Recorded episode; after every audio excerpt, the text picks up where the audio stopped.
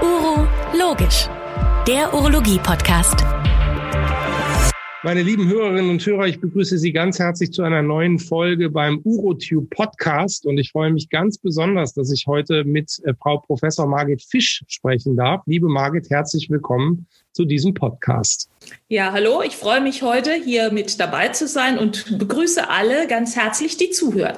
Genau. Und äh, Margit, wir sind ja hier in derselben Stadt. Ähm, wir sind in zwei Kliniken, die acht Kilometer auseinander sind. Ich selber wohne um die Ecke vom UKE hatte schon öfter überlegt, ob ich mich bei dir bewerben soll. Dann wird nämlich mein Arbeitsweg kürzer, aber ähm, dann sind vielleicht andere hier in Altona traurig. Wie auch immer, ich freue mich, dass wir heute sprechen und ähm, sag doch einfach auch mal, ich glaube, es ist immer ganz spannend, wenn unsere Hörerinnen und Hörer mal ein bisschen genauer hören, wer sind eigentlich die Personen, mit denen wir hier, mit denen ich hier spreche. Und vielleicht bist du so nett und erzählst uns mal, wie, wie hat's dich eigentlich ans UKE verschlagen? Denn dort bist du die, das darf man noch sagen, für die, die es nicht genau wissen, die eigentlich einzige bisher weibliche Ordinaria der Urologie in Deutschland. So ist das doch, oder? Ja, das ist richtig. Ähm, das war ein langer Weg. Und äh, beginnen möchte ich eigentlich, warum ich als Frau überhaupt in die Urologie gekommen bin. Denn zu meiner Zeit gab es ganz, ganz wenige. Und das lag an Professor Ziegler, damals Ordinarius in Homburg-Saar. Ich bin Saarländerin, habe dort studiert, der eine super Vorlesung gehalten hat. Und äh, letztlich habe ich mich dann für ein PJ in der Urologie beworben. Und danach war eigentlich der Entschluss klar. Und dann wurde es schwierig. Ne? Jeder hatte so seine, in Anführungsstrichen, zwei Alibi-Frauen. Äh, Frau, chirurgisches Fach, extrem schwer. Ich weiß nicht, wie viele Bewerbungen ich erstmal für ein chirurgisches Jahr geschrieben habe. Per Zufall bin ich dann in Mainz gelandet, hatte dort eine Tante im Fotolabor die für die Urologen gearbeitet hat.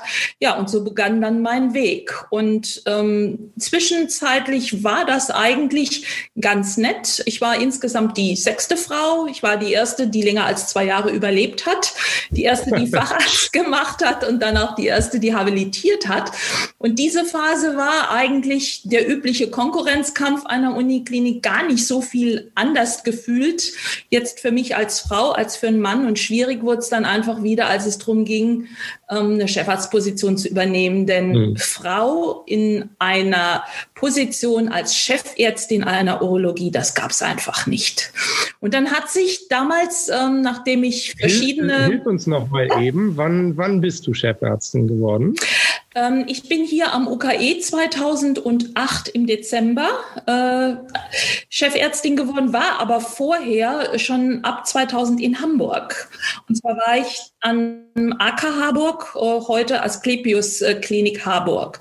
Und das war damals genau. so, dass Herr Schreiter, mein Vorgänger dort, einen Nachfolger gesucht hat. Und Herr Schreiter hat natürlich auch, ich sag mal, ähm, Mainzer Wurzeln. Und vor dem Hintergrund hat er eben äh, Mainz in Mainz angerufen und gefragt, gibt es nicht irgendeinen, der dafür in Frage käme?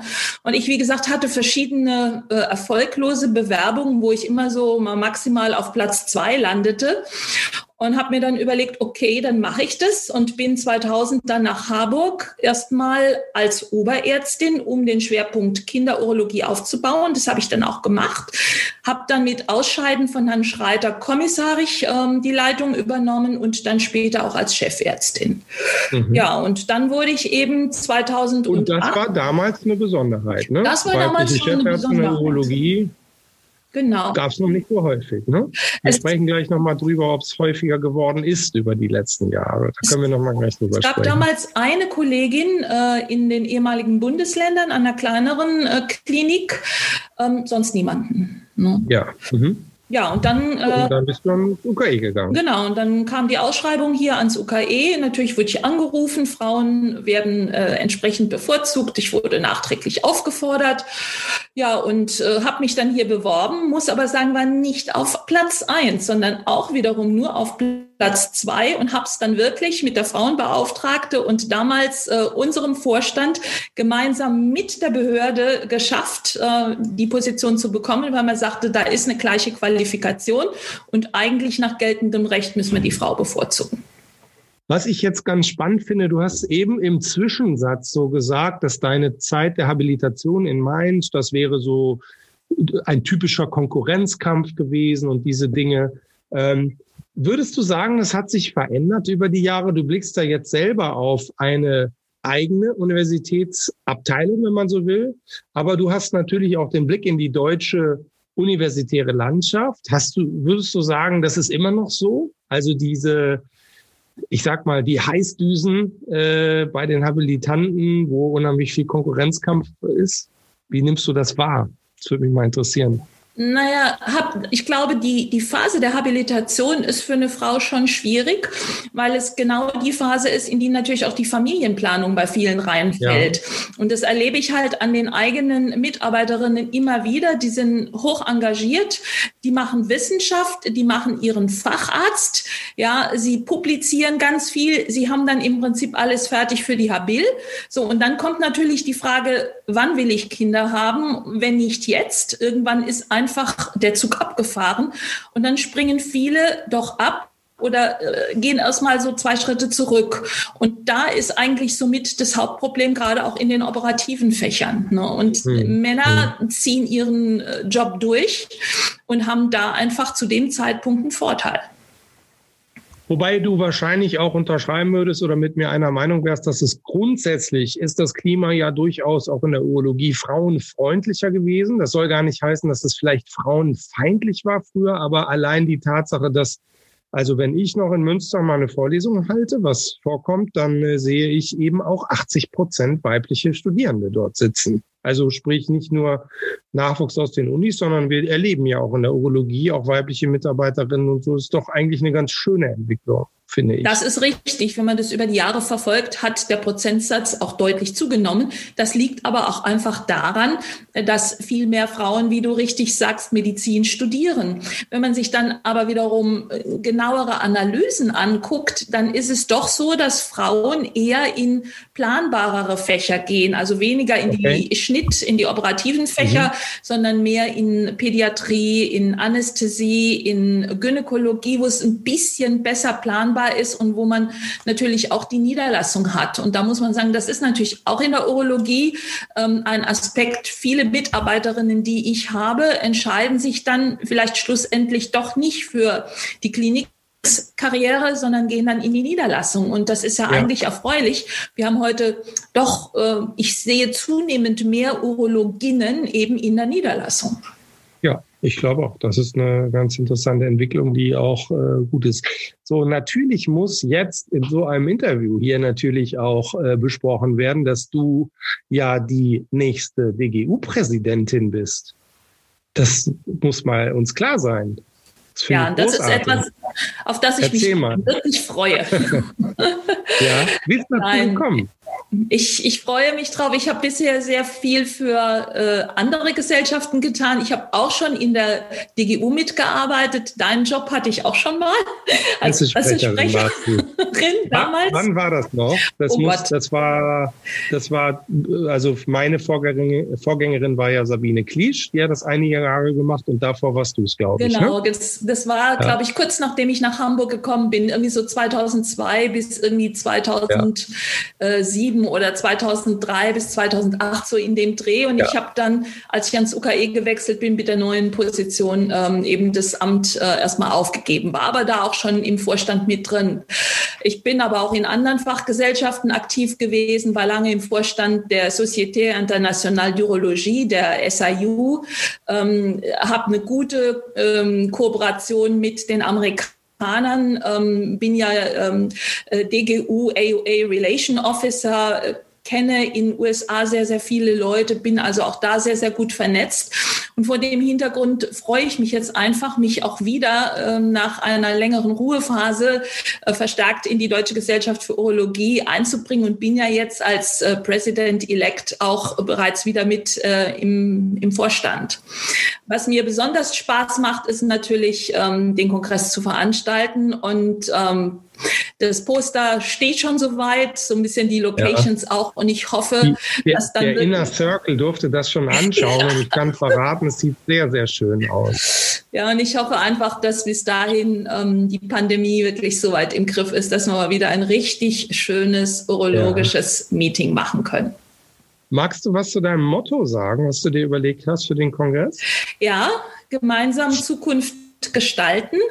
Ähm, die Idee dahinter ist, ähm, wir werden einfach durch die Veränderungen der Altersstruktur und auch die Veränderungen jetzt durch die Pandemie und überhaupt Veränderungen im Gesundheitswesen in Zukunft immer weniger Urologen haben, die mehr Patienten und Patientinnen behandeln müssen. Und ich glaube einfach, dass wir da viel, viel enger zusammenrücken müssen. Da kommt auch hinein die transsektorale ähm, Versorgung und insofern ist das etwas, was mir sehr am Herzen liegt und was ich auch gerne als Hauptthema während meines Kongresses bearbeiten möchte.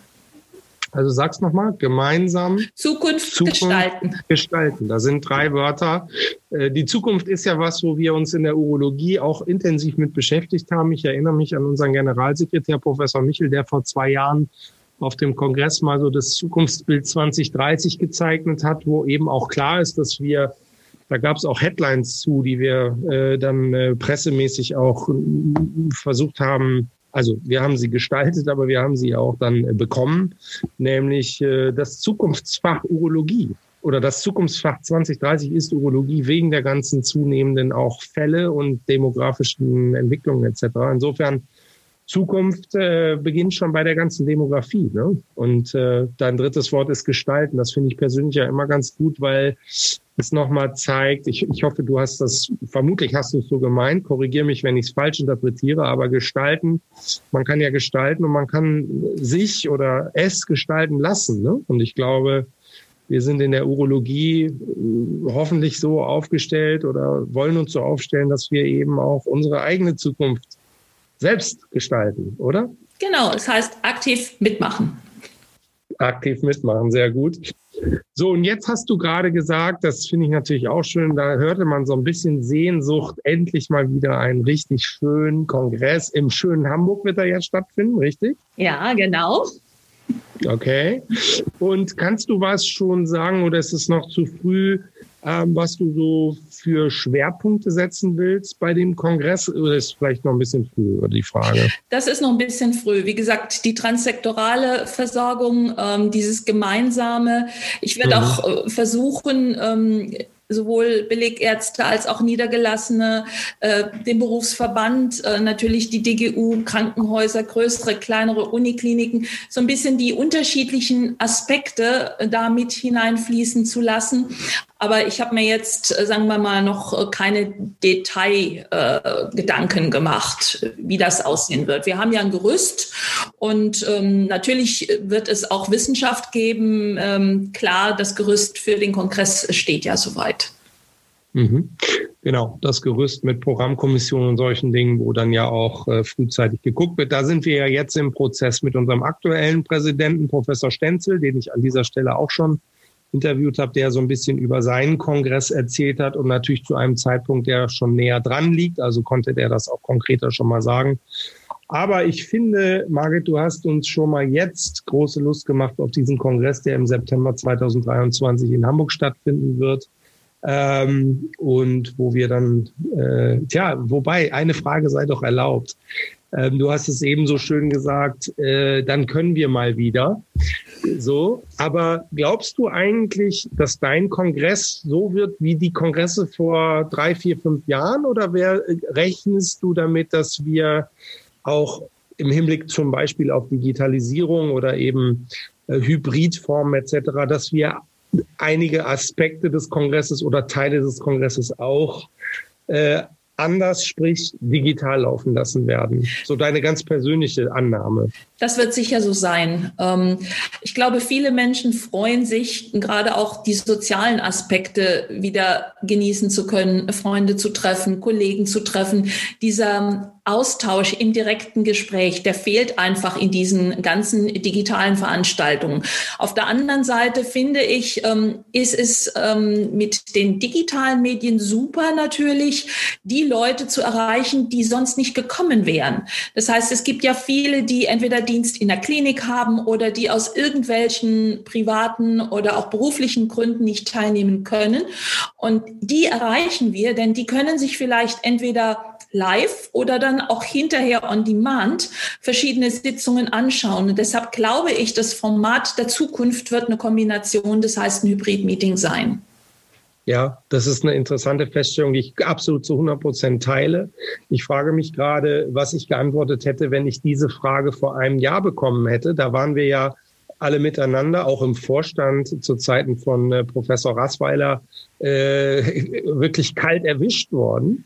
Äh, aber haben, glaube ich, miteinander mit dem ersten Hybridkongress im September ganz gut gelernt und sind auch im Klaren, dass es noch nicht abgeschlossen ist, das Thema, weder für den Kongress in Stuttgart jetzt, äh, aber vermutlich auch für die gesamte Zukunft, egal was mit Corona kommt. Das finde ich spannend. Ja. Was interessant ist, ist, dass ich eigentlich sowas vor Corona vorhatte. Wir hatten ja im letzten März mhm. unser mhm. letztes IMORO-Meeting, unser International Meeting on Reconstructive Urology, ein Life-Surgery-Meeting.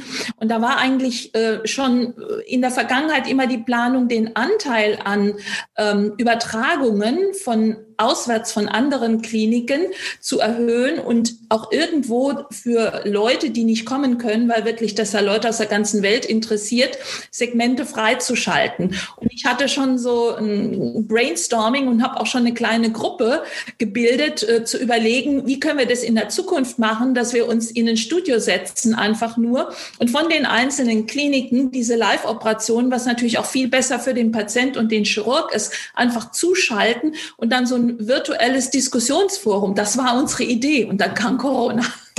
Dann kam Corona. ja.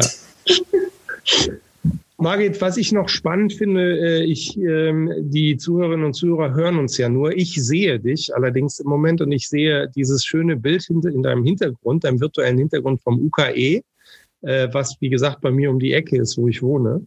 Und äh, mich treibt doch ein bisschen so die Frage noch um zum Schluss ähm, was so ein bisschen die Schnittmenge der, der Themen ist, die wir bisher hatten. Also mich würde mal interessieren, wie du eigentlich auf deine letzten, es sind glaube ich zwölf oder jetzt 13 Jahre universitäre ähm, Hochschulkarriere blickst und wie du glaubst oder was für dich so im Wandel der Zeit eigentlich die Herausforderung war. Ich denke so an so an dieses Spannungsfeld Ökonomie, Wissenschaft, Klinikbetrieb, ähm, wie du das wahrnimmst und wie du oder ob du dort eine, eine Voraussage wagen möchtest, wie sich das entwickeln wird in den nächsten fünf bis zehn Jahren. Auch im Hinblick auf Kongressgestaltung, wie werden die, also nicht Kongressgestaltung, aber die Themen, die wir ja auch immer wieder bei Kongressen haben, aber wie wird sich auch universitär verändern bezüglich auch Nachwuchs, aber auch Ausrichtung und Spannungsfeld. Wie kann man das überhaupt noch schaffen zukünftig?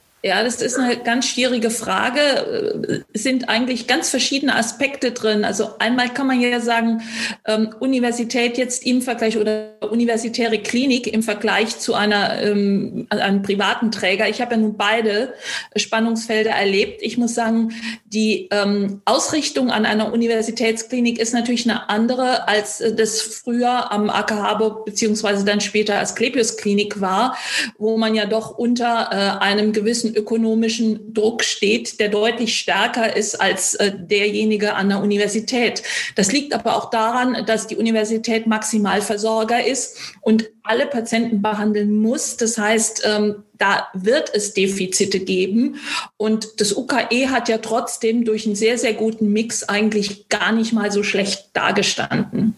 Was natürlich an der Universität hinzukommt, sind einfach diese, diese vielfältigen Zusatzaufgaben, sprich in der Selbstverwaltung. Ähm, ich war Mitglied der, der Ethikkommission. Ähm, äh, ich war Ombudsperson.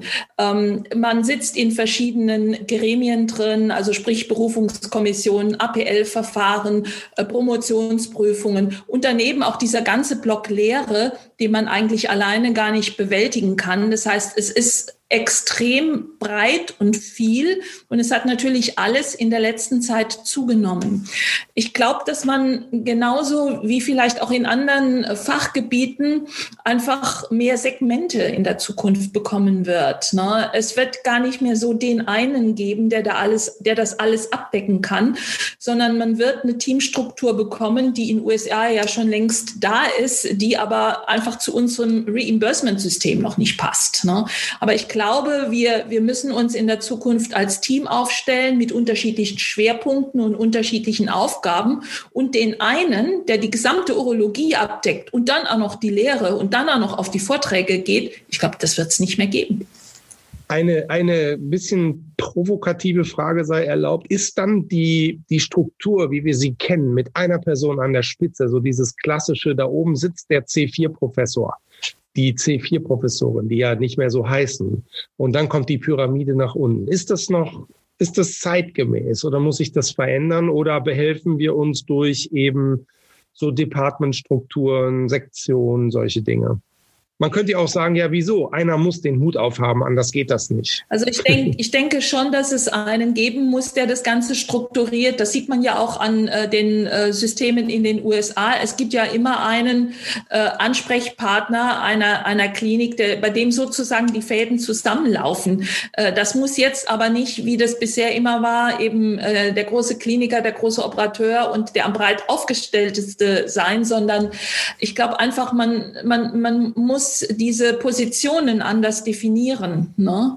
Aber das, da, da sind wir auch auf dem Weg. Wenn ich mir andere Fachabteilungen hier anschaue, beispielsweise unsere Unfallchirurgie, da gibt es eben einen Spezialisten für die Schulter und einen für die Hand und einen für das Knie. Ja, und das wird in der Urologie genauso kommen. Es kann nicht jeder Da Vinci assistiert operieren. Also es wird dann den Da Vinci Operateur geben. Es gibt den offenen. Wir brauchen die Leute alle, aber statt sie in einer Person zu vereinen, werden wir einfach mehrere Personen haben und man muss sich einfach überlegen, ähm, wie ist dann die Führungsebene? Ne? Die Führungsebenen werden sicher flach, aber man braucht entsprechend ja auch, sagen wir mal, den finanziellen Backup. Ne? Und das Richtig, Attraktive und für die Ende, Leute. Genau. Und am Ende ist das natürlich auch dann äh, der Eintritt in das nächste Kapitel, nämlich die Weiterbildungsstrukturen in den nächsten Jahren. Ne? Wie wird das weitergehen? Das können wir jetzt, glaube ich, heute nicht mehr thematisieren. Aber ich bin gespannt, was die Zukunft da noch bringt.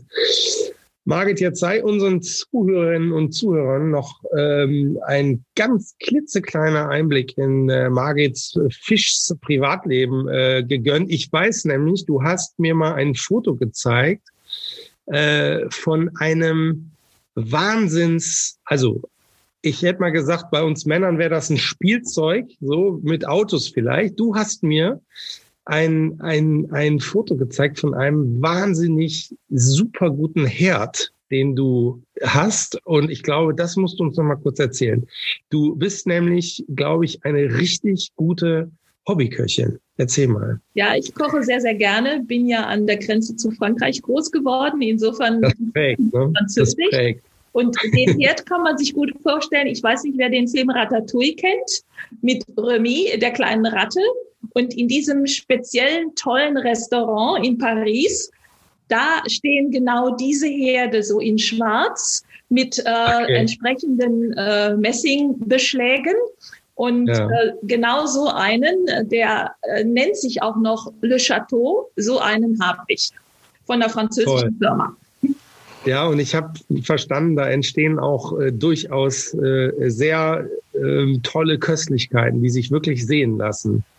Ja, der hat verschiedene Variationen. Nicht nur sehen, auch schmecken lassen. Den, den, kann man sich zusammenstellen, diesen Herd. Ne? Also der hat sowohl äh, einen Gasofen ja. als auch einen Elektroofen. Der hat Induktion, der hat eine Köchelplatte und hat äh, Gasplatten. Also da kann man richtig drauf zaubern. Ja, toll.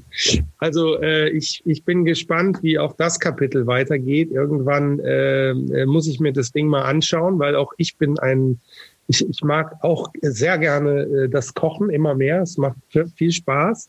Ähm, irgendwann müssen wir einen kleinen Kochwettbewerb machen, Margit. Und äh, ja, urologische Fernsehküche. Aber bevor es jetzt wirklich zu wild wird, äh, darf ich mich ganz herzlich bedanken bei dir. Ich fand, das war ein tolles Interview. Das hatte viele äh, interessante Aspekte, auch tatsächlich aus diesem, aus diesem Blinkwinkel der, der momentan einzigen Ordinarier in Deutschland. Äh, glaubst du eigentlich, dass da Bewegung reinkommt und wir mehr Ordinaria, Ordinariä sehen werden in den nächsten Jahren? Das hoffe ich doch sehr. Ja, ich bin nämlich auch überzeugt davon. Und äh, ich, ich danke dir herzlich. Es war ein tolles Interview. Meine lieben Zuhörerinnen und Zuhörer, Ihnen ganz herzlichen Dank fürs Zuhören. Margit, dir schicke ich acht Kilometer aus Altona ganz schöne Grüße rüber nach Eppendorf. Alles Gute und bis bald danke. an selber Stelle. Und liebe Grüße zurück. Uro Logisch, der Podcast von Urotube.